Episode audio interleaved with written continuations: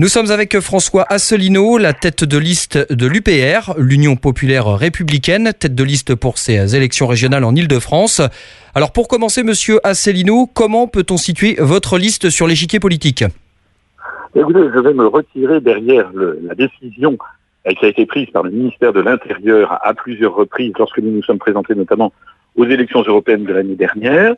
Euh, et aux élections départementales du mois de mars dernier, et de nouveau confirmé pour les élections régionales dont nous parlons, le ministère de l'Intérieur nous a classés dans les listes diverses, c'est-à-dire ni à droite ni à gauche. Ça correspond d'ailleurs tout à fait à notre positionnement, puisque notre mouvement est un mouvement de large rassemblement national, où il y a des gens en effet venus de droite, du centre, de gauche, avec peut-être, il faut l'avouer, une petite peut-être une petite majorité de gens de sensibilité de, gauche. Voilà. Mais euh, il y a vraiment tous les cours. Sur un plan personnel, avant de parler de votre liste et de vos propositions, euh, pourquoi avez-vous décidé de vous engager dans cette campagne? Tout simplement parce que nous sommes un parti politique. Et un parti politique, ça se présente aux élections. Voilà. Ce n'est pas nous qui choisissons les élections.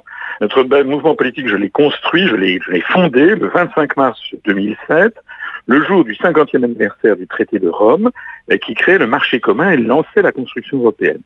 Et j'ai créé ce parti pour appeler les Français justement à se rassembler pour sortir la France de l'Union européenne, de la construction européenne, de l'euro et aussi de l'OTAN, du traité de l'Atlantique Nord. Voilà. Alors, euh, ce sont des sujets d'importance euh, nationale, même internationale et géopolitique.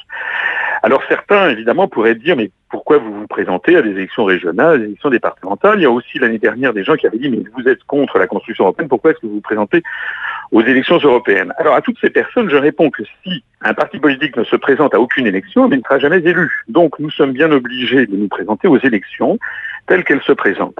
Et par ailleurs, nous avons un message à apporter. Par exemple, pour ces élections régionales, en réalité, les, Français, soyons sérieux, 90% des Français, peut-être même davantage, ne vont pas voter aux élections régionales en fonction des programmes régionaux. Ça n'est pas vrai. Les gens portent une attention extrêmement distraite au programme. D'ailleurs, tous les partis politiques proposent que les gens soient moins serrés dans le RER A, qu'il y ait moins de monde dans la ligne 13 du métro. Tout le monde est en faveur de la pureté de l'air, etc. Donc, pour le reste, ce sont souvent des modalités techniques et des questions budgétaires qui se posent. C'est pas tout à fait vrai. Nous, notre programme a des particularités sur lesquelles je dirais peut-être un mot tout à l'heure. Mais nous, ce que nous disons, c'est que c'est d'abord des élections nationales.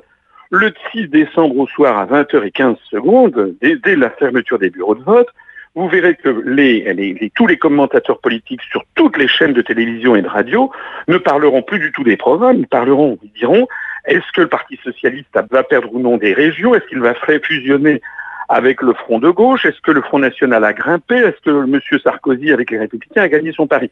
Donc, nous avons légitimement la, raison de participer à ces élections pour montrer sur la scène politique française que notre mouvement est en pleine ascension, ce qui est vrai. Nous avons dépassé récemment les 9200 adhérents, c'est beaucoup. On a au moins 3 à 4 fois plus d'adhérents que EELV. Aux élections européennes de l'année dernière, nous avions fait au niveau national 0,41% des suffrages. Ça n'était certes pas beaucoup, mais il y avait, selon les circonscriptions, il y avait les grandes circonscriptions interrégionales, il y avait entre 22 et 32 listes. Euh, cette année, vous avez peut-être vu les sondages qui sont sortis. Un sondage TNS Sofres OnePoint nous donne 2% au niveau, euh, au niveau national. Donc, nous ne sommes plus un parti, un groupuscule. 2%, ça n'est pas énorme, penseront les auditeurs. C'est vrai. Mais qui connaît l'UPR en réalité, il y a peut-être que 4 à 5% des Français qui connaissent l'UPR. Ça veut donc dire que sur 4% des Français qui connaissent l'UPR, il y a 2% qui vont voter pour nous. Ça veut donc dire que la moitié des gens qui connaissent notre mouvement vont voter pour nous. Ça devrait vous mettre la puce à l'oreille, mettre la puce à l'oreille des auditeurs sur le fait que nous disons des choses qui sont sans aucune commune mesure avec ce que disent tous les autres partis sur la scène politique française. Euh, quel jugement portez-vous sur euh, le bilan de la majorité régionale sortante de gauche?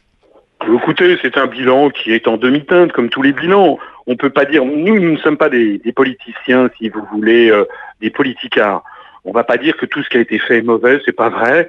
Il y a des problèmes, bien entendu, considérables, avec notamment les transports en commun, j'en parlais, les problèmes de logement qui sont effrayants, euh, des logements sociaux, euh, le problème de la, pollution de, de l'air. Voilà, tout ça, il y a des choses sur lesquelles, effectivement, on peut reprocher à la majorité sortante de ne pas avoir suffisamment peut-être mis euh, d'argent. Simplement, l'argent, il faut bien, le trouver, n'est-ce pas? On ne peut pas à la fois être assujettis à, à, la construction européenne et qui demandent en permanence de faire des coupes sombres dans les, dans les déficits publics, et par ailleurs vouloir qu'on dépense de plus en plus. L'un des problèmes auxquels va avoir à faire face la nouvelle majorité au Conseil régional qui sera élu, comme d'ailleurs dans toutes les collectivités territoriales françaises, c'est la chute de la dotation de l'État, laquelle est imposée par les contraintes européennes. C'est comme pour l'emploi, si vous voulez. Je vois qu'il y a des candidats à droite ou à gauche qui disent on va créer des emplois, etc. Mais c'est se moquer du monde. Les emplois, ça ne se crée pas comme ça, sauf à ce que l'on crée quelques centaines d'emplois financés par les contribuables. Mais les emplois, ça se crée au niveau macroéconomique, comme on dit, c'est-à-dire au niveau de la nation. Ça dépend de grands facteurs comme quel est le budget de l'État, est-ce que c'est un budget récessif ou un budget en progression, ou bien, et puis également, ça dépend du taux d'intérêt de la monnaie et du taux de change externe de la monnaie. Ben, toutes ces variables sont fixées par la Commission européenne à Bruxelles ou par la Banque Centrale Européenne à Francfort. En d'autres termes, les Français n'ont plus les manettes. Donc nous, on n'est pas là à raconter des histoires hein, aux, électeurs. Qu'est-ce qu'on propose voilà, pratiquement Vos propositions. Bah, par exemple, nous, ce que l'on propose, c'est de défendre les services publics. En particulier, nous voulons nous opposer à la privatisation exigée par Bruxelles des trains, express régionaux qui avaient été prévus pour 2019 et qui semble reporté à 2020. Euh, nous voulons euh, augmenter, euh, comme tout le monde, les logements sociaux. Ce que nous voulons, c'est augmenter les aides, réorienter les aides vers les PME, les TPE, que les aides financières n'aillent pas toujours aux mêmes grandes sociétés.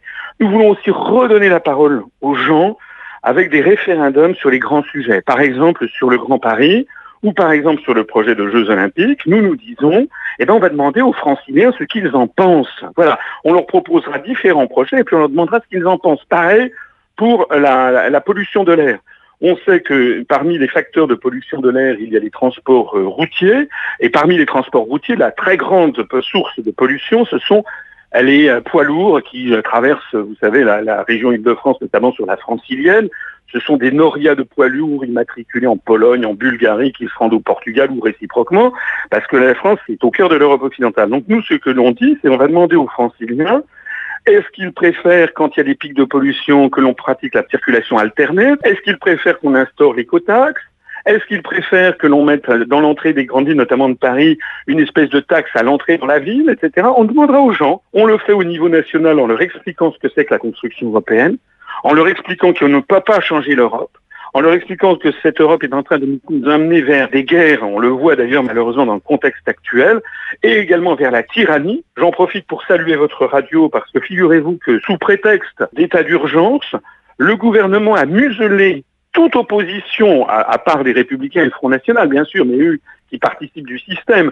Mais les vrais opposants comme nous, nous n'avons accès à aucune télévision une grande télévision, aucune des grandes radios nationales, et on en est même à me supprimer, à m'interdire les réunions publiques. Si on estime que l'on n'a pas le droit de faire une campagne électorale, à ce moment-là, il fallait supprimer les élections et les reporter de trois mois ou de six mois. Alors, Radio Réseau émet en Essonne et Seine-et-Marne. Euh, pour finir, avez-vous quelque chose plus particulièrement à dire aux électeurs de l'Essonne et de la Seine-et-Marne qui vous écoutent? Écoutez, non, parce que bien sûr, il y a des problèmes dans l'Essonne et en Seine-et-Marne. Ce pas les élections du Conseil départemental de l'Essonne et de la Seine-et-Marne c'est le problème du Conseil, de l'élection du Conseil régional d'Île-de-France.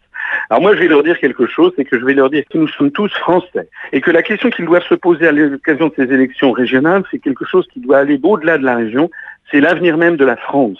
Si nous laissons collectivement les gens qui nous dirigent aller dans cette direction, au bout du compte, nous aurons la France qui sera détruite au profit de grandes euro-régions. C'est d'ailleurs la politique officielle de l'Union européenne.